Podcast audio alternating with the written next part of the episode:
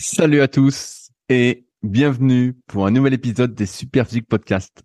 Je suis Rudy, cofondateur du site superphysique.org consacré à la musculation sans dopage que j'ai co-créé en septembre 2009 et sur lequel vous pouvez retrouver des milliers d'articles, des vidéos et des podcasts afin de vous éviter de faire les mêmes erreurs que moi et ainsi d'éviter de perdre du temps.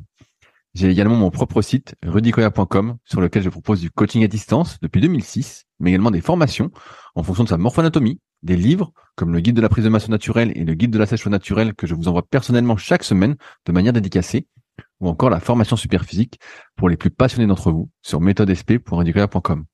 Aussi, vous pouvez retrouver sur le site Superphysique notre marque de compléments alimentaires bio destinés à améliorer votre santé, ainsi que notre application SP Training disponible sur tous les stores afin de vous permettre de savoir quoi faire à chaque séance avec notamment les fameux cycles de progression.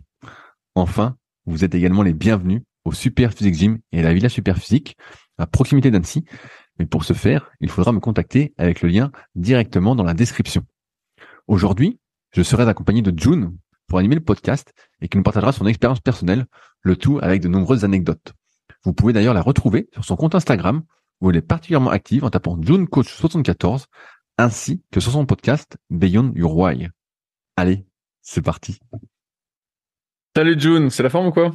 Super, et toi, ça va, Rudy? Ça va bien, ça va bien. Alors, comme tu sais, à chaque début de podcast, c'est l'instant la vie de June.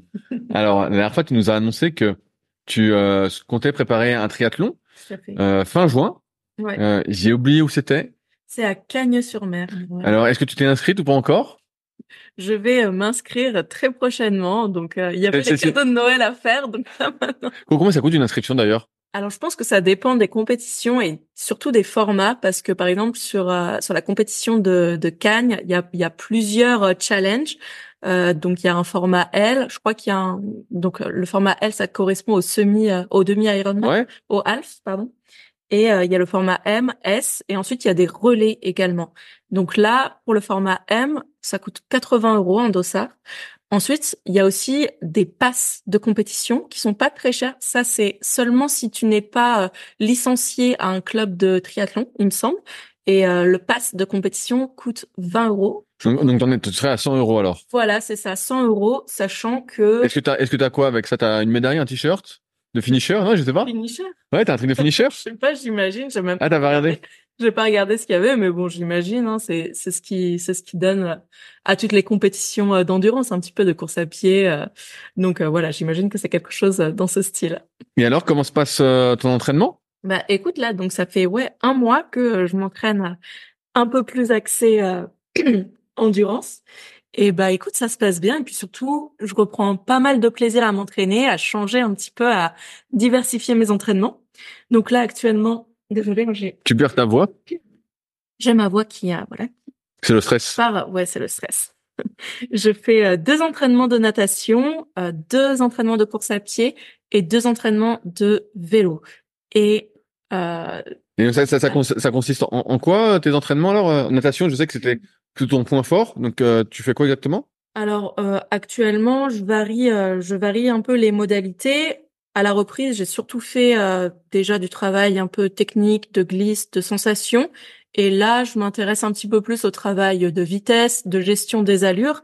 Donc, étant donné que c'est, enfin, je dirais que c'est là où je me sens le plus à l'aise, mais c'est pas non plus, enfin voilà, je suis pas non plus euh, hyper forte, mais euh, c'est là où je me sens le plus à l'aise. Et donc déjà, j'arrive à différencier plusieurs cadences.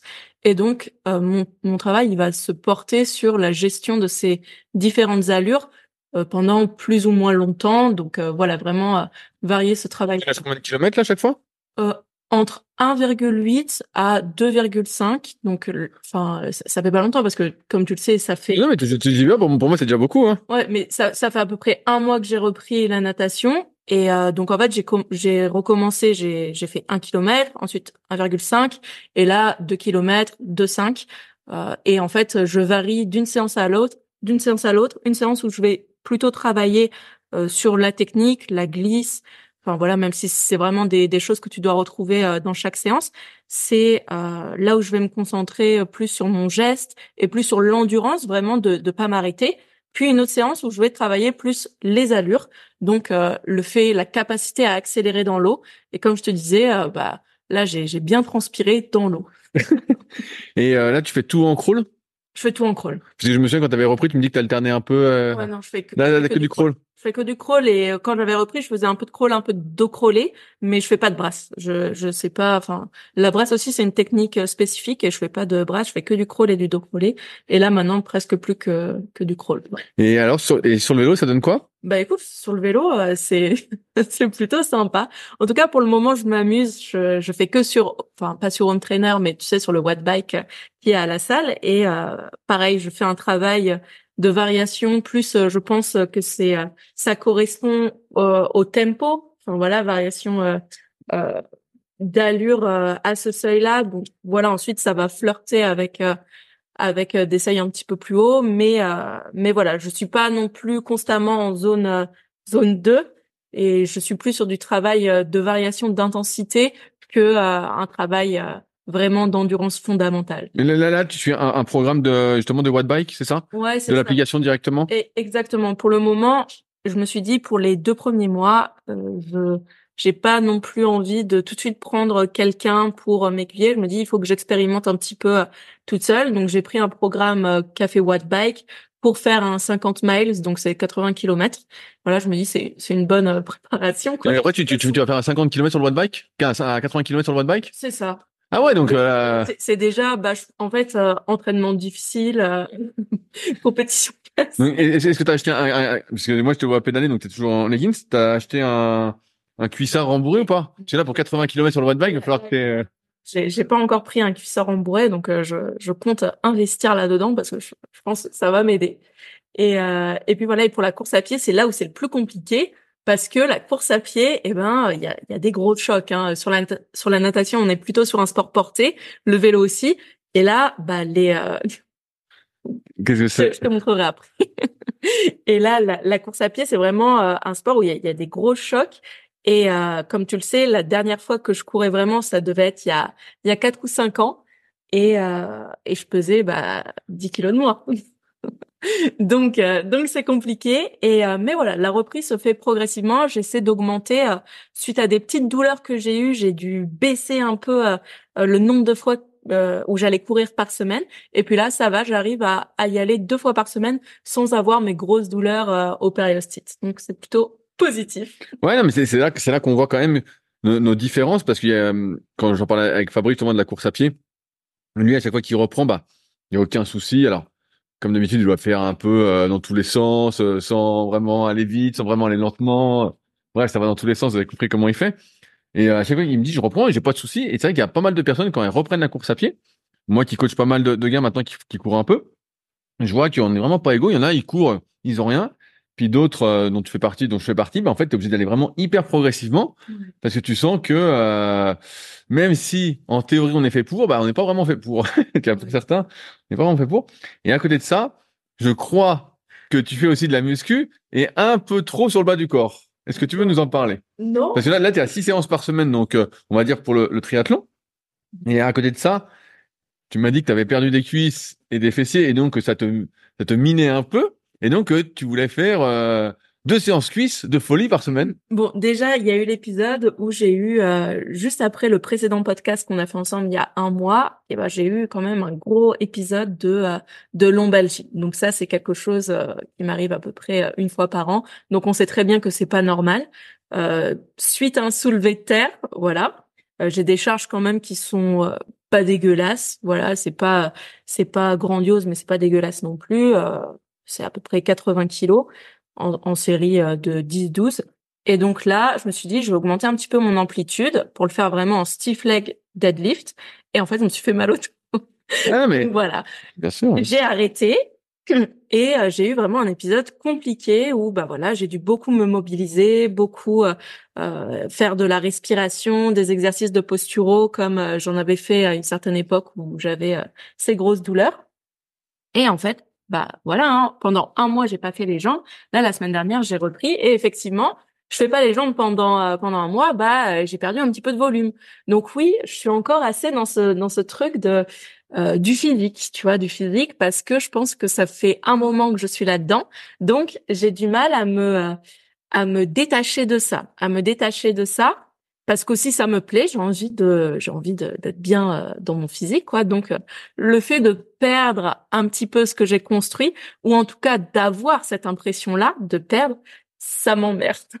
Ouais, bah parce que parce que euh, nous qu'après tu pas autant que ça mais j'ai pas l'impression que tu perdu tant que ça, tu vois, quand tu vois sur le vélo. Euh... Non, non, j'ai pas, j'ai pas, j'ai pas tant perdu. Même moi là, je, je vois, je me dis bon, ok, je me, je me monte un petit peu à la tête. Après, c'est des sensations aussi. Mais voilà ce que je veux dire, parce qu'après, quand tu fais moins de muscu, t'as moins cette, euh, ces courbatures, cette sensation de gonfler que tu n'as pas quand tu fais par exemple tes deux séances de vélo où tu es gonflé sur le coup et après les jours qui suivent t'as pas ce truc là d'être un peu surgonflé donc tu te sens peut-être un peu plus molle on va dire mais voilà c'est peut-être ça la sensation c'est comme moi bah Là, euh, comme je fais un peu moins les cuisses qu'à ma grande époque, bah forcément, je sens que j'ai les cuisses moins dures, moins gonflées.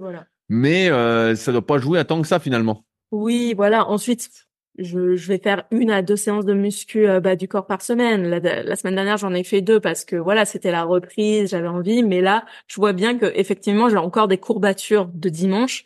Donc voilà, j'ai pu aller courir quand même, mais euh, quand j'ai fait le vélo lundi, bah, je sentais que j'avais des bonnes courbatures aux cuisses. Donc je me dis effectivement, je vais peut-être pas pouvoir faire euh, mes deux séances bas du corps euh, par par semaine, et donc j'en ferai j'en ferai qu'une s'il le faut. Bah après tu peux peut-être tu peux peut-être en faire deux, mais, moins intense, ouais. plus légère. C'est ça. J'ai encore ce truc de même si j'ai fait qu'une reprise, bah voilà, j'ai repris le hit j'ai repris. moi j'ai fait du du soulevé terre mais aux haltères, tu vois, j'ai pas fait à la barre. Donc euh, voilà, t'as quand même, j'ai quand même des exercices avec des gros étirements, les fentes bulgares, euh, même les fentes, euh, les fentes classiques. Hein, donc voilà, il faut adapter un peu, mais mais ça va se faire petit à petit. Je, je tâtonne encore, mais ça va aller. Ouais. Après, c'est intéressant ce que tu dis sur le fait que quand tu t'es fait mal au dos, t'as cherché à avoir plus d'amplitude. Moi, je suis aussi, j'étais aussi, et je suis beaucoup partisan de ça, psychologiquement en tout cas, d'aller de toujours avoir plus d'amplitude. Et en fait, on se rend compte à chaque fois que on essaie d'avoir plus d'amplitude que euh, là où on est à l'aise entre guillemets ou qu'on a intégré, et eh ben on sneak. On voit bien que euh, alors bien sûr, on voit plein de trucs sur les réseaux, tout ça, la mobilité, l'amplitude, mais euh, concrètement, quand tu veux ne pas avoir entre guillemets, même si la douleur c'est multifactoriel tout ça, ben en fait pas trop de douleur et on va en reparler tout à l'heure sur un sujet sur le forum. En fait, il faut ta bonne amplitude quoi. Et euh, souvent, bah, vous soulevé de terre, euh, jambes semi-tendues, quand on fait, c'est quand tu as le bus aux alentours de parallèle au sol. Voilà. Et quand tu vas aller un peu plus bas, tu sens que ah c'est moins, tu sens qu'il y a un truc qui, qui, va moins bien. Donc tu peux le faire, mais de manière légère. C'est un peu comme le soulevé de terre de qui est, c'est vraiment que je suis plus tout ça sur le net, mais qui était très à la mode. Bah oui, si tu le fais à 20 ou 30 kilos, tranquillement, doucement, ça va te faire du bien. Maintenant, euh, si tu le fais demain à 100 kilos direct, bon bah t'es en train de t'auto-détruire. En fait, il y a aucune progressivité. Et euh, il y a trop d'amplitude par rapport à, à, ta, à ta position de force. Voilà, voilà et ce dont tu es habitué. C'est surtout ça. Ça a été ça a été bête en fait de de faire quelque chose alors que le tout allait bien. Tout allait bien et voilà. Parfois on a des des moments, bah, même nous en tant que coach, on se dit allez, euh, j'aime bien, aussi aller vraiment à fond sur l'amplitude. Et bah bah non, voilà. Ouais, mais pas parce qu'on on a du mal chaque individu, et c'est pour ça que le coaching ça marche, hein, parce qu'on a du mal à être objectif avec soi-même. Exactement. On a beaucoup de mal à se dire, euh, moi je le vois pareil quand je fais mes séances euh, de kayak en ce moment, où je suis pratiquement le seul à m'entraîner mon groupe d'entraînement. En fait, j'ai tendance des fois à faire euh, que des séances hyper dures, quoi. Mm. Alors des fois, je vais faire une séance facile, mais je suis là, je dis bon, allez, c'est bon, je fais une séance dure, une séance dure, une séance dure, et en fait, à la fin de semaine, t'es rincé, quoi. Tu dis, car chaque séance, t'es rincé, rincé, rincé. Tu dis, waouh, putain, c'est. Alors que objectivement, si on du recul, tu sais que voilà, tu peux faire euh, une, deux séances dures en termes de, cardio. Moi, je fais cinq séances de kayak de toute façon toute l'année en, moyenne. Et voilà. Et les restes, faut que ce soit facile, que ce soit technique, que ce soit autre chose. Mais tu peux pas faire. Euh, et c'est pour ça que ouais, c'est c'est difficile d'être objectif avec soi-même parce que tu as toujours envie d'en faire plus. Tu dis je peux, je peux. Et tu vois, ça me fait penser au bouquin de mon pote Nico, à qui on passe une petite dédicace. Euh, la préparation physique de l'endurance, je crois qu'il appelle ça comme ça. Et dedans où il, montre, j'en suis aux exemples un peu de programme, et où il montre, il dit, il faut toujours se garder, comme on dit nous en muscu, se garder une marge de manœuvre, ne pas trop en faire, mieux vaut en faire moins que trop. Car tous les trucs qu'on arrive à dire facilement, qu'on arrive à conseiller, et qu'on fait, bah moi et toi, on fait beaucoup pour nos élèves, en fait, euh, aux personnes qui font appel à nos services de, coaching. Justement, on garde une marge de manœuvre. Ou euh, moi, je me souviens pendant longtemps, quand euh, j'étais très actif sur les réseaux, il y a pas mal de jeunes qui disaient oui, mais tu fais progresser trop doucement, c'est pas assez rapide, tout ça. Mais en fait, euh, c'est fait exprès. C'est ça. C'est parce que le but, comme on, l'explique souvent dans les podcasts super physiques, c'est euh, de progresser sur le moyen et long terme. Le but, c'est pas d'être bien demain ou après-demain. Euh, et on se rend compte quand on vieillit, c'est d'être bien tout le temps. Ouais, et de pouvoir pratiquer sur une longue durée. Voilà, voilà. Parce que ça nous fait plaisir. Le but, c'est pas d'être bien et puis après tu disparais ou euh, tu meurs comme plein de, de bodybuilders pro euh, qui meurent ou qui sont même pas pro des fois, qui meurent comme ça, des, des célébrités Instagram. Et je dis, waouh, bah non, si c'était ça, euh, c'est pas du tout ce qu'on vise. Mm. Mais en tout cas, c'est intéressant de voir qu'il y a des parallèles, en tout cas, dans toutes les activités. Et pour soi-même, on a du mal à être objectif. Mais malgré tout, on apprend quand même. On apprend. Donc là, tu sais, tu sais, c'est comme euh, le choix d'exercice. Avec, Fabrice, on se marre souvent là-dessus. Euh, des fois, on, on, arrête un exercice. Quand on fait un exercice, et puis on dit, ah putain, il fait plus de mal que de bien, je l'arrête. Euh, je pense par exemple au rowing menton. Je pense au rowing menton. Donc euh, cet exercice qui donne un physique herculéen pour ceux qui ont euh, la référence. Et euh, bref, et donc à chaque fois on l'arrête parce que ça tire un peu dans les épaules, le, le n'aime pas trop de ça. Et puis après quelques temps, quelques mois ou quelques années après, on se dit oh, tiens, je vais refaire un peu léger. Puis on refait, puis on dit putain, mais ça donne vraiment un physique herculien, ça, se fait trapèze, l'avant des épaules, ça, vraiment tu gonfles quoi. T'as vraiment un look terrible après. Et donc on s'y remet, on s'y remet, on s'y remet, puis on monte doucement, on dit on va y aller doucement, et puis on y va doucement. Mais il y a un moment où en fait on sent que c'est pas bon pour les épaules. On sent que ah c'est pas bon, et on se rappelle pourquoi on avait arrêté. Mais c'est pour te dire qu'on a une mémoire, tu vois, un peu hum, sélective qui fait que en fait on, choisit, ce qu'on veut. Ouais ouais, après tu te racontes, une histoire et c'est ça. Et, voilà quoi. enfin bon, c'est drôle. Alors maintenant, on est prêt à passer aux questions euh, des forums superphysiques. Alors, on va commencer par une question euh, qui va appeler pas mal de développement, même si en, en apparence elle paraît courte. C'est une question de Big Ben. Soulevé de terre, faut-il poser ou non la barre? Alors ça, c'est une question, je, vais, développer tout son message après, mais qu'on a eu depuis plus de 20 ans, bah, en 2023, plus de 20 ans sur les forums à l'époque Smart Weight Training. Faut-il poser ou pas? Donc euh, on va euh, parler de l'avantage de la tension continue, euh, des inconvénients aussi du rebond, bref, on va tout décortiquer. Petite question rapide, sans doute de gros béotiens. Dans mon programme de split, je fais du soulevé de terre et du soulevé de terre jambes tendues. Pour les deux, je vise les quatre séries de 8 à 12 répétitions euh, autour de 65 à 70 kg en ce moment, sans compter le poids de la barre. Pas très lourd, mais avec des séries suffisamment longues pour ce type d'exercice. Et surtout, je ne repose pas la barre au sol entre chacune de mes répétitions. Ce qui fait que le plus souvent, ce sont mes avant-bras qui me font lâcher la prise. Je me baisse pour que les disques frôlent le sol, mais je reste sous tension pendant tout le temps de la série. À côté de moi, je vois d'autres personnes faisant ces exos avec des physiques très standards, mais chargés beaucoup plus lourds. Faire environ 6 répétitions en reposant complètement la barre au sol à chaque fois. D'un côté, ça soulage l'effort qui n'est pas continu, mais par contre, il faut redonner une grosse impulsion à chaque répétition, ce qui doit également être très efficace pour choquer le muscle. On va y revenir. D'où la question que je me pose, quelle méthode est la plus efficace pour prendre du muscle? J'avais l'impression qu'avec la façon dont j'exécute les mouvements, je garde un temps sous tension important, supérieur à 30 secondes. Je fais un nombre de répétitions moyen qui me permet de bien choquer on revenir, le muscle de favoriser l'hypertrophie. À l'inverse, ceux qui reposent la barre avec peu de répétitions font, un plus, font plus un travail de gain de force, mais peut-être que je me plante. Est-ce qu'on est vraiment sur deux manières de faire différentes qui visent deux objectifs différents ou y a-t-il une façon vraiment plus optimale que je devrais adopter? Merci d'avance. À vrai dire, ça fait un moment que cette question me trotte dans la tête. June mais moi, je trouve, cette question euh, super intéressante parce que euh, maintenant euh, que le soulevé terre il a été tellement démocratisé, effectivement, on voit plein de manières différentes de d'exécuter le soulevé terre. Donc, tu vas avoir le soulevé terre classique qui s'effectue du départ au sol et euh, parfois en fléchissant un petit peu les genoux. Donc euh, vraiment une position euh, mi-flexion de hanche, mi-flexion de genoux et en reposant à chaque fois la barre. On a le soulevé de terre jambes tendues qui, attention, c'est pas le soulevé de terre romain, c'est vraiment roumain, pardon, c'est vraiment le soulevé de terre jambes tendues où on va minimiser la flexion de genoux pour vraiment avoir un travail presque quasiment que en ischio. Et enfin, on a le soulevé de terre roumain où là, on va avoir vraiment un accent sur les fessiers grâce à la flexion de hanche. Et donc là, euh, en général, le, le soulevé terre roumain, il est, euh, il démarre pas forcément du sol, il démarre euh, d'un point euh, plutôt au niveau mi-tibia ou alors au niveau des genoux. Et en fait, on reste à quelques centimètres du sol parce que là, on ne cherche pas spécifiquement à poser les poids au sol, mais on cherche tout simplement à avoir la plus grande flexion de hanche sans faire intervenir euh, la flexion de genou. Donc, euh, donc je trouve ça assez intéressant. Lui, il dit que euh, qu'il fait du SDT, enfin du soulevé terre en classique. Il, il, pose pas sur les deux. Hein. Il y a aucun des deux. Il mais pose. il pose pas. Donc Donc en fait, je pense ça, ça pourrait peut-être plus se rapprocher d'un roumain. Ensuite, il faudrait voir comment il exécute son soulevé de terre classique. Enfin, voilà, c'est sans, sans vidéo, on peut pas vraiment euh, dire. Et euh, le SDT tendu. Maintenant, voilà, les personnes qui reposent euh, entre chaque chaque répétition, là aussi, il y a plusieurs manières de faire. Il y a le fait d'utiliser l'inertie, donc cette espèce de rebond qu'on peut voir par exemple euh, en, en crossfit.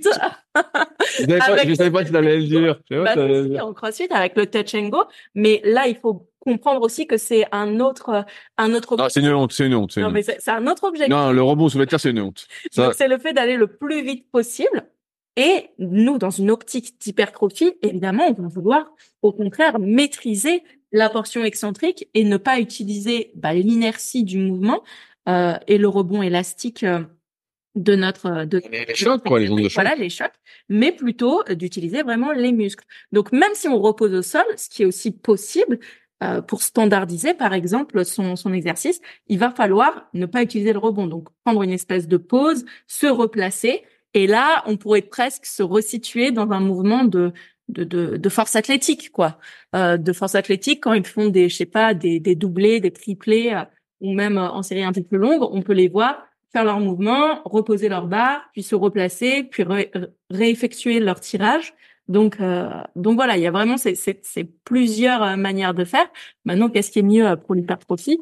Bah évidemment, enfin à mon sens, c'est de rester plutôt sur un soulevé terre roumain où on va pas reposer la barre ou alors vraiment effleurer le sol et en fonction des muscles visés. Donc voilà, par exemple, le, le, grand fessier, enfin les fessiers, les ischios on va viser plus un soulevé terre euh, roumain et rester effectivement euh, dans une espèce de tension continue, même si le, le, terme il est aussi un petit peu euh, tendancieux parce que en haut du mouvement, quand on revient en position neutre, bah, par exemple, ça sert à rien de serrer à fond les fessiers. Il n'y a pas de, il y a pas de tension en haut du mouvement. En fait, on est en position neutre quand on a les hanches alignées avec avec les genoux et les, les chevilles. Donc donc voilà et que la, la plus grosse partie de de la résistance. il y a plus de résistance. Ça sera en bas en fait. Ça sera en bas et à la montée.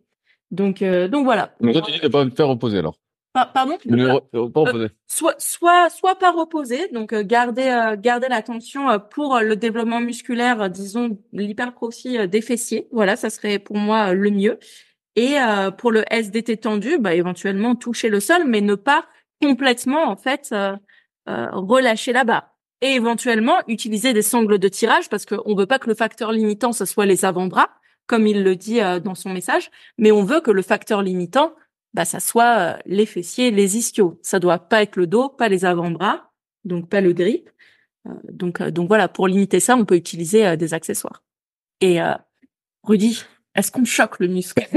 Bah, je, je, rebondis sur pas mal de choses qui sont intéressantes. La, première, c'est que si vous suivez régulièrement les podcasts super physiques, on n'est on n'est pas du genre à conseiller de faire du soulevé de terre deux fois par semaine, mmh. euh, notamment en split. Euh, on, on, a remarqué, je me répète, mais bon, c'est comme d'habitude, euh, que le soulevé de terre, si on le faisait de manière légère, voilà, dans un de renforcement, sans trop forcer, pouvait faire du bien. Mais quand on a un objectif de progression, à chercher vraiment à mettre des poids, tout ça, deux plus de fois par semaine, à un moment, la gravité va finir par gagner et on va accélérer entre guillemets, même certains vont crier au scandale, bah euh, notre tassement vertébral, qui de toute façon est inéluctable on, va y arriver. C'est comme ça, c'est la gravité. Donc on va se tasser, on aura de moins en moins d'espace entre les vertèbres. Et faire du terre deux fois par semaine va accélérer ce processus. En faire une fois, ça peut se discuter de manière légère sans trop forcer. Deux fois, pour moi, c'est déjà un peu trop. Ensuite, comme l'a dit June, rebondis là-dessus. Si c'est tes avant-bras qui te font lâcher l'exercice, c'est qu'il y a un problème parce que le souhaiter en fonction de comment la version dont tu vas le faire, comme l'a dit John aussi, soit tu vas vouloir travailler les fessiers et les ischio-jambiers, Soit tu vas essayer d'en faire un mouvement un peu plus global, en fléchissant un peu plus les genoux, en faisant aussi donc un peu plus les quadriceps, un peu plus le dos, qui va travailler notamment beaucoup en ce qu'on appelle en isométrie.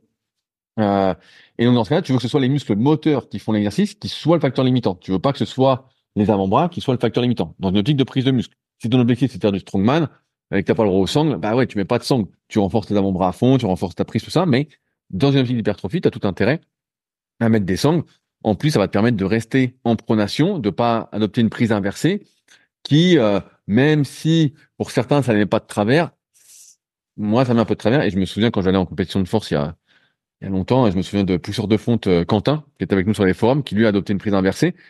Euh, on voyait quand il faisait une pose de dos, il avait le grand dorsal droit qui était plus développé que le gauche. Le gauche, il avait la main en supination. Donc c'était vraiment pas, euh, ça, ça se voyait physiquement. Donc dans une optique d'hypertrophie, on a tout intérêt euh, à mettre des sangles. Ensuite, euh, il voit des personnes, il dit, avec des physiques très standards, donc euh, très moyens, voilà, on va dire les choses telles qu'elles sont, mais chercher beaucoup plus lourd et faire des séries de 6 en reposant la barre à chaque fois au sol. Alors, effectivement, la modalité d'exécution, comme on exécute exercice, va déterminer ce qu'on peut en espérer. Quand tu reposes la barre au sol, bien évidemment, tu as moins de tension, ton tension diminue, et en plus, tu vas pas profiter, on va dire, de ce qu'on appelle les éléments élastiques du muscle. Notre muscle, vous pouvez taper, euh, si vous intéresse, schéma de Hill, donc H-I-L-L, et donc vous verrez que dans nos muscles, il y a les composants contractiles qu'on appelle l'actine, la myosine, les sarcomères, voilà.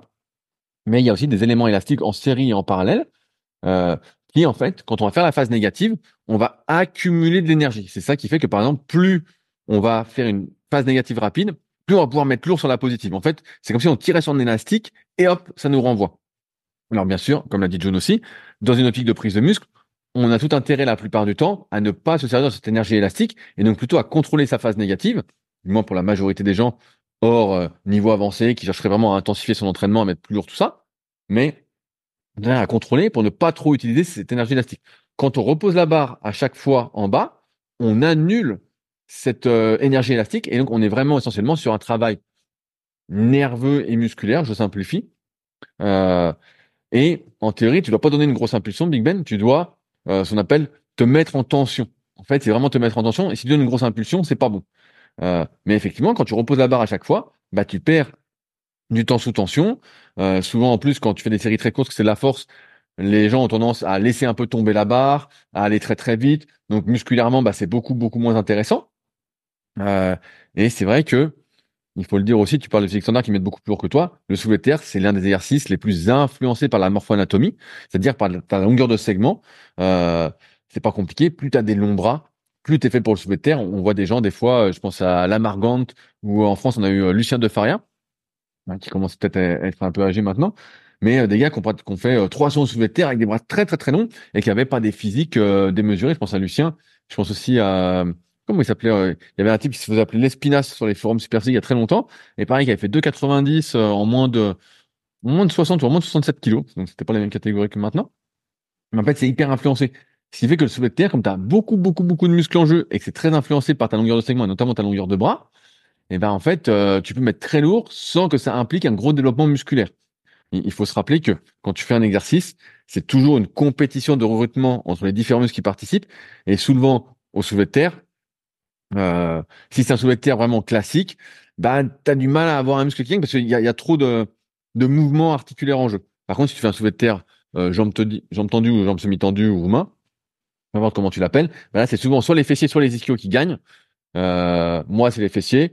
Il y en a d'autres, c'est les ischios. Mais pour beaucoup de gens, c'est souvent les fessiers. Euh, ceux que ça intéresse, je rappelle encore une fois, qui veulent aller plus loin sur la morphoanatomie, je rappelle que j'explique presque tout dans le tome 1 et le tome 2 de la méthode superphysique qui sont dispo donc sur mon site rudicola.com. Enfin, quelle est la méthode la plus efficace pour prendre du muscle? Bah, Tu l'as compris, c'est de rester en tension, c'est d'avoir un temps de tension suffisant, donc entre 30 et 60 secondes en moyenne. Voilà, c'est les bases. Euh, c'est pas une histoire de choquer le muscle ou pas, c'est une histoire d'avoir un temps sous tension suffisant et de pouvoir progresser, de rajouter des kilos, des répétitions progressivement pour être. T'as plus de voix de jaune encore. c'est la piscine. C'est la piscine. Elle a dans la piscine, voilà. Ça doit être ça. Elle a bu la, elle a bu la tasse. Et euh, donc ouais, c'est pas une question de choquer le muscle parce que tu peux pas vraiment choquer le muscle en, tant que tel, mais tu vas essayer de le surcharger progressivement, d'être progressif pour l'habituer à supporter bah, plus de contraintes. Et sa réponse, ça va être de grossir en simplifiant. Mm. Euh, mais c'est vrai que ceux qui reposent la barre avec peu de répétitions, bah, font plus un travail de force que de prise de muscle. Alors bien sûr, comme le développement musculaire, il y a une grosse part de génétique qui rentre en jeu, comme je disais, la morphoanatomie, la longueur de segment, mais aussi la longueur de tes différents muscles, euh, tes préférences motrices, si tu vas participer ou pas, ton hérédité, comment tu manges, bref, on n'est pas tous égaux et, loin de là.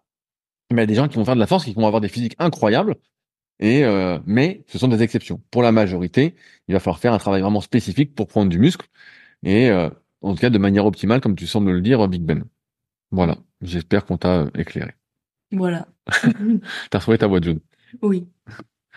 Euh, alors, on a eu une question euh, bah, juste aujourd'hui au moment où on fait le podcast de Mika, euh, qui est intéressante, je trouve. Euh, moi, elle me semble pas si anormale, mais euh, June, elle, elle semble un peu plus anormale. Voilà. Alors, donc, donc voilà, on va, on va se faire un débat. J'espère que vous êtes prêts. Bonjour, je viens à vous, j'essaie depuis cet été de prendre en masse musculaire, mais j'ai vraiment du mal à m'y prendre correctement, j'ai l'impression. Pour me présenter rapidement, je fais 1m70 pour 55 à 58 kilos. J'ai suivi un régime peut-être pas très intelligent, mal équilibré, pauvre en calories avec une forte hausse de l'activité physique il y a quelques années. Quand je me comparais à mon entourage, je me trouvais plutôt solide et endurant. Mais finalement, mes tentatives visiblement ratées en musculation me prouvent le contraire. c'est marrant. J'avais commencé la musculation cet été et je poussais fort, n'importe comment. Un début de tendinite au bras gauche est apparu, j'ai arrêté. J'ai repris la musculation en novembre, plus simplement en poussant moins fort et en observant mieux mon exécution pour la corriger, etc. En trois séances, j'ai eu une pointe au niveau du bras gauche, localisée vers l'épaule. Je pense avoir identifié l'exercice défaillant, un tirage poulie. Je l'ai arrêté, renforcé la zone avec des exercices légers et élastiques, ça a l'air de fonctionner. Maintenant, suite à la troisième séance, j'ai une pointe en bas de l'omoplate et une raideur dans le triceps droit quand je place le bras derrière la tête. Pourtant, je pousse, moins lourd, je fais des séances plus courtes. Est-ce que ces douleurs, pas normales car ce ne sont pas des courbatures, vous les avez aussi ressenties au cours de votre évolution, où j'ai juste la résistance physique d'un vieux chewing-gum à la fraise collé sous le siège d'un TER Excellente. euh, Elle était bien celle-là. Belle, belle comparaison. Alors, vas-y. Ok, alors moi je pense que je suis peut-être euh, un petit peu moins visuelle que toi. Toi, tu as coaché quand même plus de personnes que moi. Moi, je commence quand même à avoir euh, un, un petit background euh, d'élève, donc je je mets en relation, enfin je mets en visualisation, disons euh, par rapport à la taille, le poids. Mais pour moi, euh, déjà, il y a y a y a un truc, c'est que euh, quand je me représente les 1m70 pour 55 58 kilos pour un homme, et ben je vois quelqu'un quand même euh, de relativement euh, relativement mince, quoi, relativement Bah, mince. Plutôt solide et endurant, il dit. ouais, mais entre ce qu'il dit et la réalité. Donc, il a suivi un régime pas hyper bien mené et aussi euh, probablement avec trop d'activité physique. Euh, ce qui moi m'a mis la puce à l'oreille et peut-être que je m'alarme d'une manière par rapport à mon propre vécu et par rapport à mes propres expériences, mais euh, pour moi bah il y a- il y a peut-être euh, des, des carences micronutritionnelles et macronutritionnelles qui ont été engendrées et surtout euh, possiblement un espèce de syndrome d'épuisement. Donc, tu sais, on en parle beaucoup maintenant. Je pense, t'en as entendu parler, t'en as parlé euh, dans ton précédent podcast aussi avec Fred. Euh, voilà, et c'est quelque chose qu'on retrouve autant chez la sportive que chez le sportif. Mais le REDES, qui est le euh, euh, le, le Rela- Relative Energy Deficiency in Sport, Quel accent anglais, super, euh, super accent, euh, qui, euh, qui donc chez l'homme bah, peut aussi être synonyme de, de surentraînement, euh, de euh, de d'épuisement euh, à l'effort, mais aussi de possibilité de perte de densité minérale osseuse, euh, donc de plus de facilité à se blesser, de baisse aussi au niveau hormonal, donc par exemple chez l'homme baisse de la testostérone. Voilà, c'est des choses. euh, euh, moi personnellement, ça m'a mis la puce à l'oreille. Ensuite, voilà, peut-être que je m'alarme pour rien et que en effet, il a juste fait n'importe quoi. Que voilà. Et c'est possible aussi. Mais en fait, le fait qu'il dise qu'il ait beaucoup de douleurs, ensuite voilà, je ne sais pas son niveau, mais par rapport à ce qu'il dit dans les postes suivants, effectivement, ça doit vraiment être un débutant, je pense, parce qu'il parle euh, de curl incliné à 2 kilos, je crois. Donc je sais pas, peut-être c'est c'est juste son échauffement, mais voilà, moi même pour m'échauffer, je fais pas. Enfin bon, bref, peu importe, on n'est pas là pour se comparer. Mais voilà, c'est c'est pour parler de euh, de son niveau.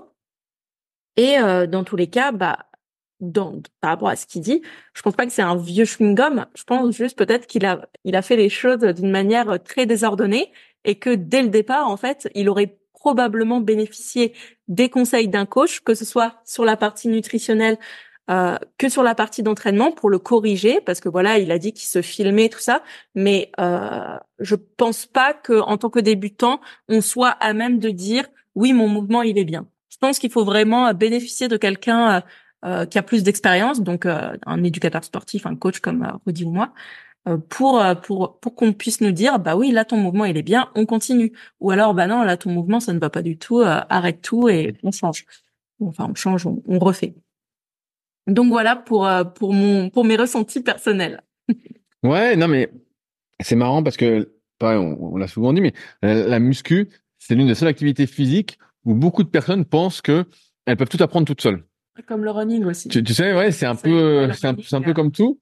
Euh, tu sais, quand tu vas au tennis, t'as un, quand tu vas au club de tennis, t'as un prof de tennis, t'apprends tennis, tu vas en club d'athlé, moi, comme j'ai fait de l'athlé, t'as un entraîneur d'athlète qui t'apprend des choses, t'as un- et t'as un entraîneur en plus spécifique, t'as un entraîneur, euh, quand t'as un meilleur niveau, t'as un entraîneur de sprint, t'as un entraîneur de demi-fond, t'as un entraîneur de fond, t'as un entraîneur de lancer, et dans les lancers, t'as, par exemple, comme mon pote Romain, lui, il est entraîneur de javelot, il est entraîneur de lancer de poids, euh, bref, tout est vraiment euh, très euh, très spécialisé. Et en, en muscu, de manière classique, en fait, on pense qu'on peut tout apprendre tout seul. Et, euh, et c'est vrai que bah, moi, c'est ce que j'ai fait aussi, mais ça m'a fait perdre un temps fou. Et c'est comme ça aussi que je me suis intéressé. Et voilà, j'ai pu en arriver jusque là aujourd'hui. Mais euh, j'aurais gagné un temps considérable si j'avais eu quelqu'un qui m'avait appris les mouvements au départ et qui m'avait évité des erreurs. Bref, pour revenir sur le sujet, moi, ça me choque moins, mes 70, 58 kilos, parce que c'est comme je regarde un peu tous les sports d'endurance, bah, franchement, tu vois, on en parlait la dernière fois à la salle, je sais plus qui disait ça. Il disait, tu vois, les gars, mecs du Tour de France, alors certes, ils sont euh, pour beaucoup dopés, voilà. Là, s'ils font 1m70, eux, ils font 48 kilos, tu vois. Donc là, ils sont vraiment, ils sont vraiment maigrichons. parlé la Tu vois fois, mais c'est vrai que moi, en fait, je vois les, les, les gars dans l'endurance qui performent. En fait, je me dis. Bah, regarde, re- re- regarde. En fait, je vois des athlètes fais- en sous-poids. Toi qui fais 1m70, Bah, quand, quand tu faisais 58 kilos, tu vois à quoi ça ressemble? T'étais pas maigrichonne? non, j'étais pas maigrichonne, j'étais normale. Voilà. Mais je suis, je suis une femme.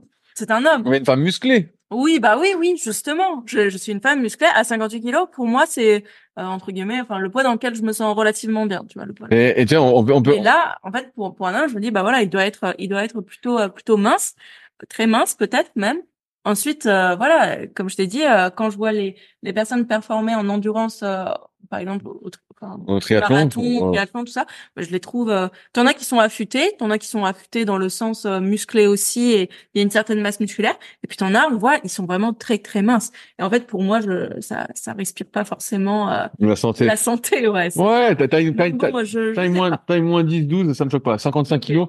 Après, bon, c'est un peu, c'est un peu léger, mais Ouais, c'est moi, ce que je trouve plus drôle, c'est quand il dit je me trouvais plutôt solide et endurant. Voilà, bon, euh, là, t'étais pas solide. C'est pas, le look solide selon nous, mais Oui, non, c'est voilà, c'est pas le look Alors, solide, clairement. après, il y a plusieurs, plusieurs erreurs pour moi qui fait. C'est que, et, et je vais euh, commencer par là, c'est que quand tu n'as jamais fait d'activité physique, Mhm. je sais pas quel âge tu as, euh, Mika, euh, mais peu importe, ouais, si t'as jamais vraiment fait de sport, tout ça, en fait, bah, t'es faible. En fait, aussi bien tes tendons que tes muscles, que tes articulations, que tes os, tout ça, t'es fragile. En fait, t'es pas solide, t'es fragile. Et ça, indépendamment de ta génétique. Alors, bien sûr, il y a des différences, encore une fois, entre individus, des gens qui ont plus de propension à se blesser et d'autres moins, à avoir des douleurs ou ne pas avoir de douleurs. On n'a pas tous la même sensibilité. Nos nocicepteurs, nos récepteurs à douleur sont pas tous aussi sensibles. Et il y a plein de choses qui peuvent influencer les douleurs. Mais ça, c'est le premier point. Ensuite, j'ai commencé la musculation cet été, je poussais fort et, n'importe comment. Donc, première erreur, t'as sans doute pas été progressif. Et comme tout débutant, t'inquiète pas, on a tous fait ça, t'en as trop fait. T'as eu un début tendinite au bras gauche et t'as arrêté. Ça, c'est ta première erreur. Aujourd'hui, on sait que quand tu as une douleur, il faut surtout pas arrêter, il faut continuer, il faut adapter ce qu'on appelle la charge, la quantification de la charge. Il faut t'entraîner plus léger, en faire un peu moins, continuer autour de la douleur pour que ton corps ne se désadapte pas complètement. Or, toi, tu as arrêté et tu as repris en novembre. Donc, euh, je sais pas, tu as arrêté combien de temps, mais si tu as arrêté pendant deux ou trois mois, bah finalement, tu es devenu encore plus faible. En fait, t'es pas devenu plus fort, t'as peut-être plus mal parce que t'as arrêté de solliciter et que la douleur, normalement, au bout de 8 à 12 semaines, elle, doit partir pour la plupart des gens euh, sans qu'on fasse euh, quoi que ce soit de particulier. Mais c'est pas parce qu'elle est partie que ça veut dire que t'es guéri. Euh, tu ne guéris pas en fait, t'es juste devenu beaucoup plus faible. Donc, même en poussant moins fort, en observant mieux ton exécution, même par rapport à ce que dit June, bah, en trois séances, j'ai une pointe au niveau du bras gauche. La question, c'est comment as-tu repris? Je, vais donner un exemple. En, en course à pied, souvent, on rigole, on rigole un peu jaune, parce que euh, si tu regardes les programmes de la clinique du coureur, ou encore une fois de mon pote euh, Nico, et de son livre La préparation physique de l'endurance, bah, euh, on te dit, voilà, faut que tu cours 10 minutes, puis il faut que tu cours 11 minutes, et puis 12 minutes, et puis toi, tu te dis, mais attends, je vais pas faire si peu, euh, c'est complètement con. Euh. Tu dis, attends, je peux faire beaucoup mieux que ça, je peux. Et en fait, et j'en parlais ce matin avec Julien, qui nous a ramené, dont je parlais la semaine dernière, qui nous a ramené la- le- l'air bike à la salle, là, Ah. là que j'ai vu ce matin. Et euh, on discutait, et il a repris la course à pied. Et euh, il me dit, ça, ça illustre parfaitement le truc. Il me dit, Julien, c'est cadeau, c'est pour toi. Il me dit, euh, je cours deux fois par semaine et tout, une heure. Je dis, ah bon et tout, mais je dis, putain, mais tu cours depuis longtemps. Je dis, non, j'ai repris il y a trois, quatre semaines. Je dis, bah, Et t'as, repris comment? Il me dit, bah, j'ai repris tout de suite 40 minutes, mais je cours tranquille, hein. Et, euh, et donc, quand on parlait de l'heure, il dit, ouais, il dit, euh, souvent quand je cours, euh, les périocytes, elles arrivent assez vite. Ah bah, Ah bah, dit- tu m'étonnes. Bah, je dis oui, mais je dis, tu reprends trop fort. Je dis, c'est, mais c'est sûr que c'est frustrant parce qu'en tant que sportif Mm. et euh, par rapport à notre ego aussi, on a tout de suite envie d'en faire plus. Or là, ce que je comprends, Mika, c'est que tu as repris la muscu, mais tu aurais dû reprendre, j'ai une connerie, avec par exemple un petit full body, avec deux séries de chaque exercice, avec un exercice par muscle, tranquillement, doucement, sans vitesse, pour pas que ce soit traumatisant. Puis tu aurais fait trois séries quelques jours après, tu aurais fait quatre séries, et puis euh, un peu après, tu aurais augmenté les poids. Il aurait vraiment fallu que tu ailles doucement, parce que là, tu repartais de zéro. Donc le niveau zéro, c'est fragile. A priori, pour toi en plus, qui est su- susceptible de douleur. Donc, tu dis, je pense avoir identifié l'exercice défaillant, peut-être, je l'ai arrêté, renforcé la zone, ça a l'air de fonctionner. Bah, ça, c'est bien. Troisième séance, j'ai une pointe en bas de l'omoplate et une raideur dans le triceps droit quand je place le bras derrière la tête. Ça ressemble à une petite contracture. Voilà, euh, en point en bas de l'omoplate, peut-être le rhomboïde. Voilà, euh, petite contracture. Pourtant, je pousse moins lourd et je fais des séances plus courtes. Mais ça, c'est pareil. C'est que on voit plein d'exemples sur le net de gens, et euh, je le dis euh, de manière euh, plutôt avec du recul, qui sont musclés et qui font n'importe quoi. Mais vraiment n'importe quoi. On les voit s'entraîner, je vois, et je dis putain, oh, ils vont se massacrer, ils vont se tuer. Et ça me rappelle un, exemple. Quand je faisais du soulevé de terre lourd, je me souviens un coup, j'avais posté une vidéo où j'avais fait euh, 10 reps à 210 kilos, et il mon pote Christophe Cario qui m'avait dit euh, putain, fais gaffe, euh, ça devient fort, euh, fais attention quoi. J'avais une technique dégueulasse, hein, faut le dire, un truc qui, qui compte pas, un peu de rond, tout ça. Ça n'a pas renforcé le dos, contrairement à ce que beaucoup pensent. Au contraire.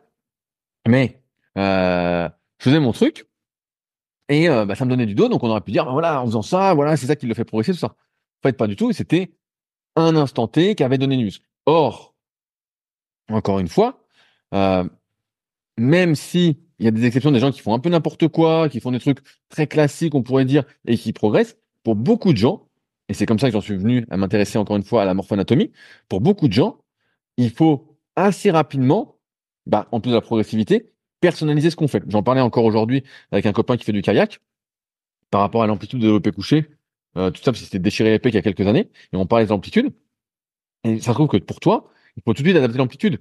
Aujourd'hui, euh, je rigolais encore euh, la, la semaine dernière, euh, à force d'analyser des gens, de les voir soit en coaching premium, donc à Annecy, soit euh, bah, dans les cours que je donne en BPT ou CQP, j'ai euh, classifié un- un- une nouvelle morphoanatomie. Est-ce que je t'en ai parlé de ça? Ah non, pas encore. Alors, ça s'appelle le pingouin. le pingouin, parce qu'il est fourré. Alors, je vais vous expliquer le pingouin. Parce qu'il est fourré. Il est, vraiment fourré de chez fourré.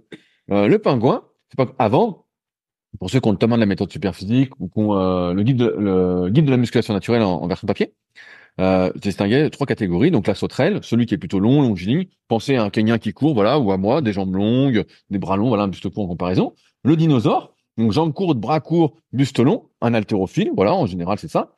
Et puis euh, il y avait un peu l'entre-deux, moi ce que j'appelais le gorille, le chimpanzé. Voilà, jambes plutôt courtes, euh, le buste long, mais avec des longs bras. Donc euh, voilà.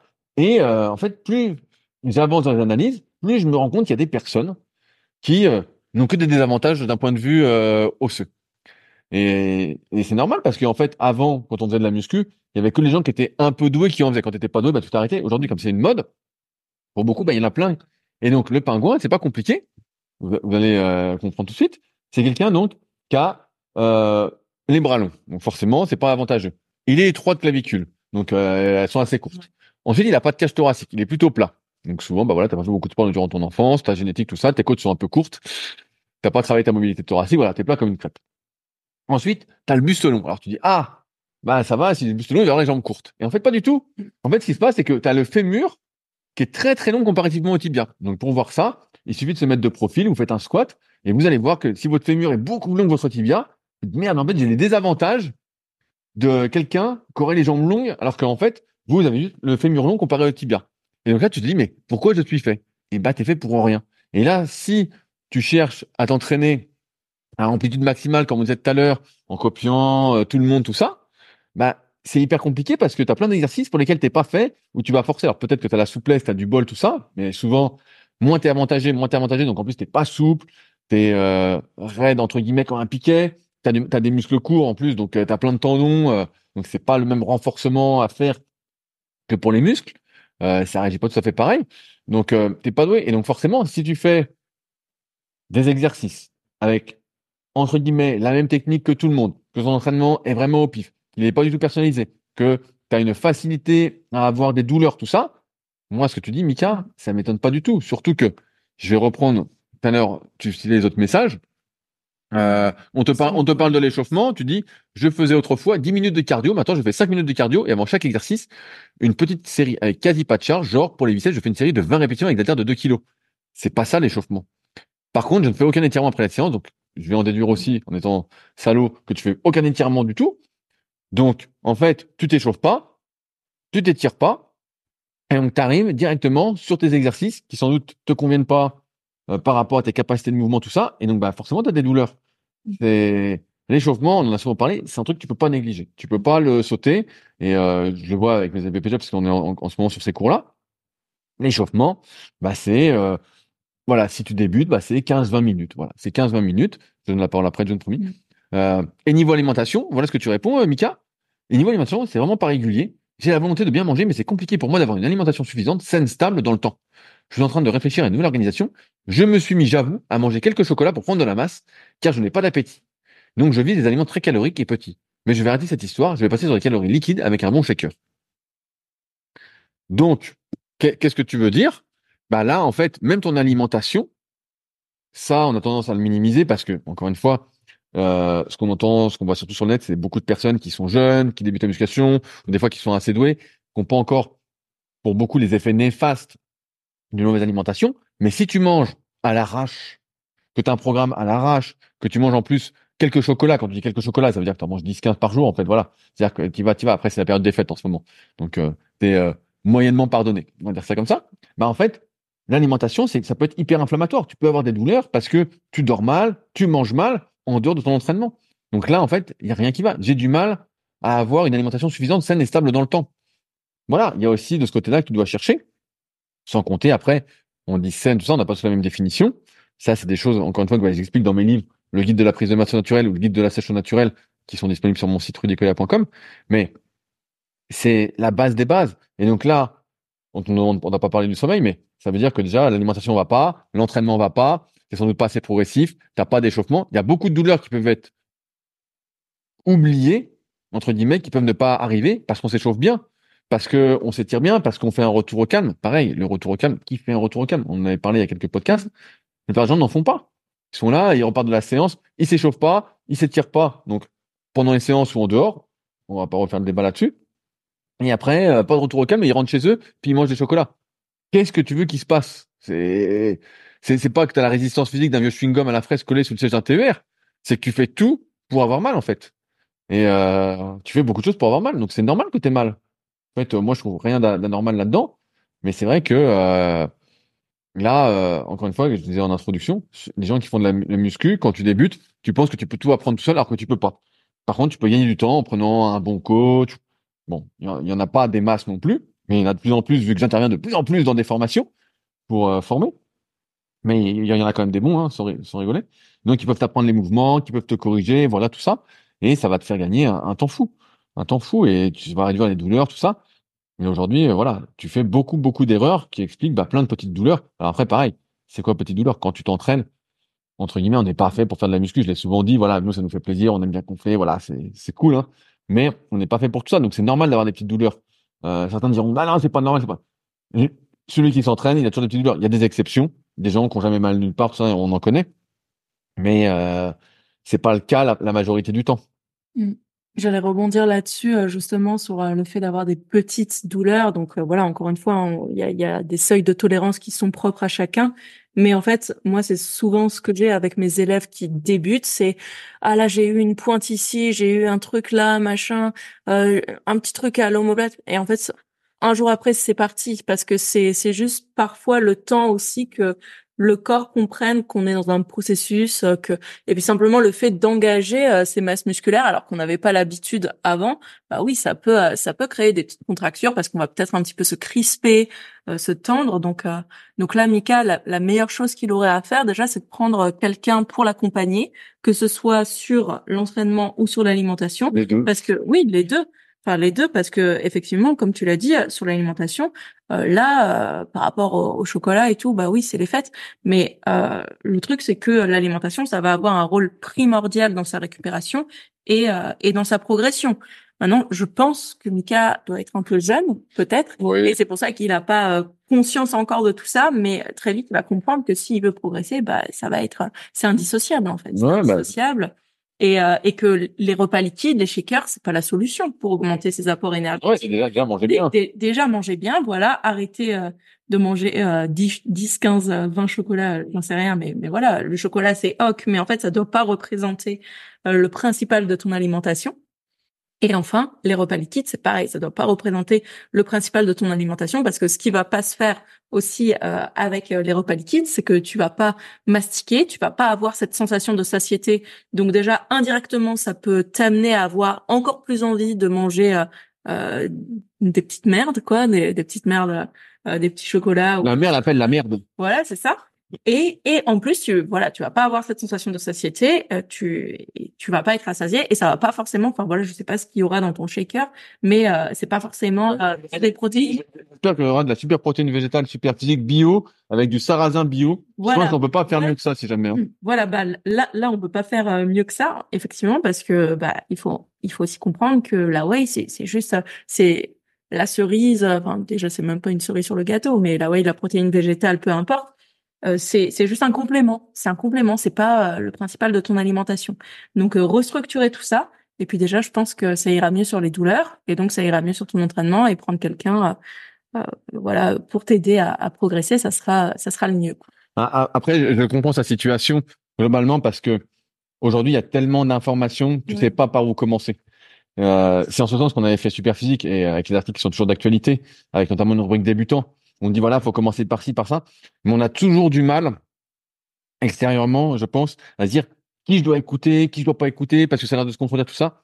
Moi, je donne souvent le même conseil faut suivre une personne.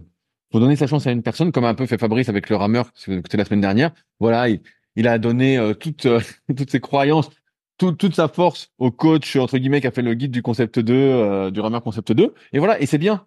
Mmh. Alors après, il y a des trucs, moi qui ai plus de recul sur tout ça, où je suis pas spécialement d'accord, mais c'est pas grave. L'important, c'est de faire confiance à une personne, celle qui te parle le plus, Mika ou n'importe qui qui nous écoute, et puis euh, tout appliquer. On n'a vu qu'une personne. Et puis voilà, puis on voit, on voit, on voit. Ça n'empêche pas d'aller voir ailleurs, mais de pas remettre en cause ce que dit la personne référente qu'on a choisie. Parce que si on regarde dans tous les sens, en fait, justement, on, voilà, on n'arrive plus. Euh, et c'est pas forcément qu'on se contredit. C'est qu'on va pas utiliser les mêmes mots, le même langage. On va dire des choses avec des mots vraiment différents qui veulent dire la même chose. Euh, des fois, il y a des petites subtilités, on va pas les dire aussi de la même façon. Donc c'est pour ça que se cantonner à une seule source quand on débute, je pense que c'est un gain de temps énorme. Vraiment, c'est un gain de temps énorme. Donc, je serais hyper objectif en disant super physique, rudicoya.com, voilà, il, y a, tout dessus. Mais, euh, mais bref, faut choisir un truc qui te parle et appliquer, appliquer, appliquer. Et évidemment, éviter les girouettes qui changent d'avis comme de chemise, parce que là, sinon, tu vas réussir euh, à rien du tout. Mm. Alors, la dernière question du podcast, parce que le temps passe vite, c'est une question de Billy. Billy, bonjour, ma question est assez simple. À partir de combien de séances en échec sur un exercice faut-il baisser la charge? Un exemple, au développé couché à terre, voici mes performances à 38 kg sur les quatre dernières semaines. Je fais l'exercice une fois par semaine. 6, 6, 5, 7, 6, 5, 8, 6, 6 et aujourd'hui 8, 7, 5. Cela faisait trois semaines que je progressais bien, avec une ou deux répétitions gagnées chaque semaine sur mon total, et je sentais qu'au fur et à mesure, je maîtrisais mieux la charge. Mon objectif est de faire 3 fois 8 avant d'augmenter la charge. Mais aujourd'hui, je fais 8 répétitions première série, 7 répétitions deuxième série, donc un record. Et j'espérais faire 6 à la troisième pour être encore en progrès. Malheureusement, je ne valide que 5 répétitions. La prochaine séance, je compte tenter la même charge, mais imaginons que ça ne progresse pas une nouvelle fois. Vaudrait-il mieux baisser ou continuer? En bref, baissez-vous la charge à partir de 1, 2, 3 séances en progression. Merci. June, qu'est-ce que tu fais toi? Bah, déjà, moi, euh, je n'organise pas tout à fait euh, ma façon de travailler comme ça, donc euh, déjà il y aura des divergences. Je trouve que euh, il y a un rep range qui est relativement euh, bas. Voilà, pour moi, ça serait plutôt la fourchette basse de répétition que je donne par exemple. Ce sera pas des cinq répétitions? Vous devez coucher alter? bah non, pas au coucher alter. T'as vu, t'as vu comment j'ai repris? J'en ai déjà fait 10, 12. Mais il y avait 32 ou 34 kilos par bras aussi. Hein. Ouais, bah ouais, moi aussi. Tu as pris des pecs. du haut de pec surtout. Et donc voilà, pour moi déjà, il y a, y a une fourchette de répétition qui est relativement basse. Et bon, bah voilà, il n'y a pas besoin de réexpliquer. On sait que dans la prise de muscle, euh, c'est quand même bien d'avoir un rep peut-être euh, un petit peu plus haut euh, pour avoir aussi la, tension, le temps sous tension, la tension mécanique. Bon bref, on, connaît tout ça. Mais mais là, donc, il nous parle de, son échec qui survient déjà. Il y a une progression, pas surtout, En fait, je, je comprends pas. En fait, je trouve ça désorganisé. Euh, pour moi, euh, c'est un peu aléatoire sa progression. Et c'est comme s'il se laissait pas du tout euh, de marge de progression. Or, on sait que sur euh, sur un cycle, bah, il faut quand même de la marge de progression. Donc, soit on décide vraiment que on va on va progresser chaque semaine pareil sur chaque série, soit on se dit ok ce top 7 là, enfin cette première série, je vais progresser entre temps et temps et je me laisse un petit peu de marge sur les deux séries récentes, mais être proche de l'échec ou presque à l'échec sur chaque série, bah en fait c'est il, il, avorte son cycle vraiment d'une manière euh, d'une manière un petit peu euh, prématurée. Oui, bien sûr, vois-tu, vois-tu? Oui, bien sûr, je vois. Je vois. Non, non, mais c'est vrai euh, ce que tu dis. Ce qu'on a remarqué aussi, c'est que là, on a l'impression que Billy, bah, il va à l'échec à chaque, à chaque série ou presque. Et de notre expérience, quand tu vas à l'échec à chaque série, ça peut marcher, mais sur le court terme. Euh, donc ça peut marcher. Je vois que sur mon message. Euh, ça marche sur le court terme, sur quelques séances. Des fois, ça peut marcher sur plusieurs séances, sur plusieurs semaines, tout ça. Moi, quand j'étais gamin, je pouvais voir c'est comme un fou, ça montait chaque semaine, voilà. Mais c'est pas, comme a dit June, pour nous la meilleure façon de progresser. Il faut toujours se garder une marge de manœuvre. Euh, Là, la marge de manœuvre, n'existe pas. Alors, quand tu es en fin de cycle de progression, bah, c'est normal. On peut imaginer peut-être que Billy, il est en fin de cycle. Et voilà, c'est sa manière de progresser. il est en fin de cycle. Et donc, c'est normal qu'à un moment, ça foire. Maintenant, il, il, pose une bonne question à laquelle je vais répondre. C'est, euh, il a loupé une séance. La prochaine séance, je compte retenter à la même charge, mais imaginons que je ne progresse pas une nouvelle fois. Vaudrait-il mieux baisser ou continuer? Alors, en dehors de la notion d'objectif, qui est, pour nous, là, on parle surtout, on fait des podcasts pour les personnes qui veulent prendre du muscle, euh, voilà, qui sont pas professionnels, on y vient à côté tout ça. Euh, si tu loupes une séance et que, je sais pas, imaginons, as mal dormi, tu as passé une sale journée, t'as pas réussi à manger comme tu voulais, tu vois, as, de manière objective, tu as pas mal de choses qui vont expliquer, tu viens expliquer entre guillemets, euh, et ben, euh, as ton petit échec, et ben tu retentes. Tu vois, moi avec mes élèves, c'est ce que je fais. Ils me disent voilà, j'ai mal dormi, j'étais un peu malade, j'étais pas bien, non. Je dis bah, je dis souvent, je te laisse une chance. Je Voilà, je te laisse une chance. Maintenant, s'il y a aucune raison qui va expliquer ça, tu trouves rien. Voilà, après tu peux raconter toutes les histoires que tu veux, mais si tu pensais que ça devait passer et que c'est pas passé et voilà, t'as pas réussi non plus, moi je retenterai. Tu peux retenter. Maintenant, comme l'a dit June aussi, tu es dans des répétitions très très courtes. Or, quand c'est très très court, le pourcentage de progression, ça j'en parle dans euh, mes secrets pour prendre du muscle, c'est dans le tome 1 je vois le tome 1 et le tome 2 ensemble, qui sont vraiment les bases de la musculation pour progresser de manière résumée. Euh, quand tu fais une série de 6, si tu veux rajouter une septième répétition, faut que tu progresses au moins 15%. Donc tu vois, 15%, c'est énorme. Alors bien sûr, si tu as de la marche, tout ça, euh, peut-être, si tu es débutant, voilà. Maintenant, si tu fais une série de 12 et que tu vas rajouter une répétition, en fait, c'est plus que euh, 7-8%. C'est la moitié que tu dois progresser pour rajouter une répétition. Donc tu vois que c'est beaucoup plus facile. Et c'est pour ça que un de mes articles d'ailleurs les plus lus sur edeka.com, c'est les séries longues pour prendre du muscle. Plus tu progresses, plus les séries longues vont te permettre d'aller gratter ces petits pourcentages que tu peux encore gratter. Donc là, c'est dans séries très courtes. Ta marge de progression est sans doute pas faramineuse sur le moyen et long terme. Euh, il faut que tu progresses énormément pour ajouter cette répétition-là. Donc oui, tu peux rester te laisser une nouvelle chance. Mais ce que je pense concrètement, c'est que là, 38 kilos par bras, c'est déjà pas mal du tout. Si tu le fais avec une bonne amplitude, en touchant les haltères avec les pecs à chaque répétition, par exemple, une prise semi-pronation, bref, voilà, avec une bonne amplitude, bah, c'est déjà une belle perf. Et donc, dans ce cas-là, bah, tu as plutôt intérêt, une fois que tu auras retenté, à remettre plus léger et à refaire des séries plus longues pour être justement dans cet objectif de prise de muscle, comme on dit, on dit souvent, entre 30 et 60 secondes sous tension, ce qui nécessite que tu fasses au moins 10 répétitions. Alors, tu peux des fois descendre à 8, mais tu vois, les haltères, c'est très, très facile de se blesser. Et c'est pas un truc sur lequel je vais recommander de faire cinq, cinq séries de 5. Mm. Ou euh, alors des fois, je vois ça des fois dans des programmations de CrossFit. Il dédicace à une de mes élèves que j'ai vu faire ça il y a, il y a pas longtemps. Euh, Popo, si tu m'écoutes. Et bref, c'est pas quelque chose que je vais recommander parce que c'est très facile de se blesser avec les haltères. Quand tu mets lourd et que tu forces aux haltères, ben en fait ta trajectoire, comme elle est moins guidée qu'avec une barre et moins encore qu'avec une machine, tu as de fortes probabilités de sortir de ta trajectoire. Or, tu sors ta trajectoire, bien sûr, tu es renforcé, blablabla, on connaît tout le discours, mais la vérité, c'est que tu peux vite te niquer. Donc c'est pour ça qu'en plus avec Alter, c'est vraiment pas l'endroit où faut aller à l'échec, forcer le plus possible, parce que les risques de blessure sont accentués. Donc pour moi, tu vois, on a dérivé un peu de ta question initiale, mais voilà, tu peux retenter une fois si tu as des excuses ou si tu penses que ça devait passer, mais ensuite, tu dois euh, allonger tes séries, garder une petite marge, notamment avec Alter, et monter progressivement. Là, euh, c'est hyper, hyper court. Alors, bien sûr, c'est les pecs. Euh, on se fait tous taper par notre ego. On connaît cette histoire par cœur. Hein. June vient de reprendre le coucher avec Alter. Elle voulait pas reprendre la barre parce qu'elle avait peur de charger, de, retomber, de, retomber, dans ses travers. Te justifie pas, te justifie pas. Attends.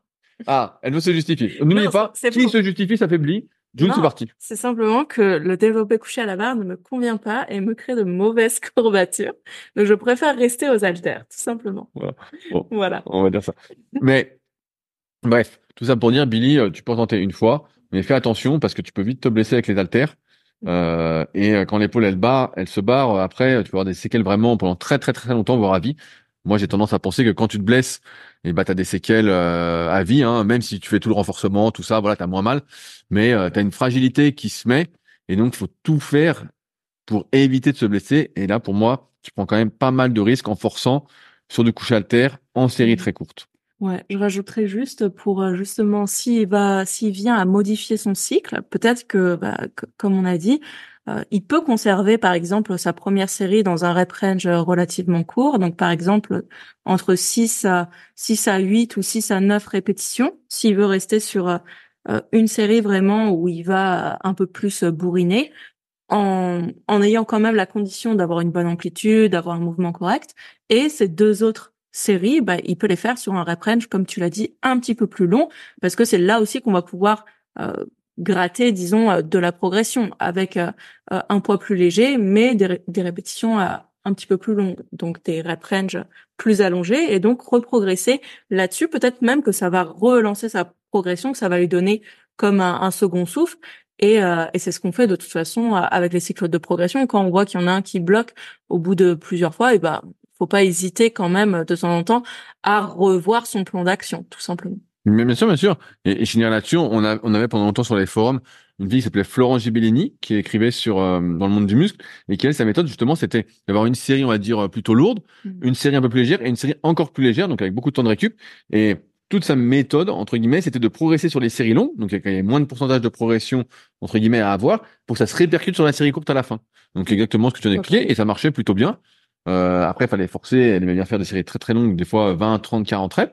Mais, mais ouais, tu, tu gonflais bien, ça marchait bien.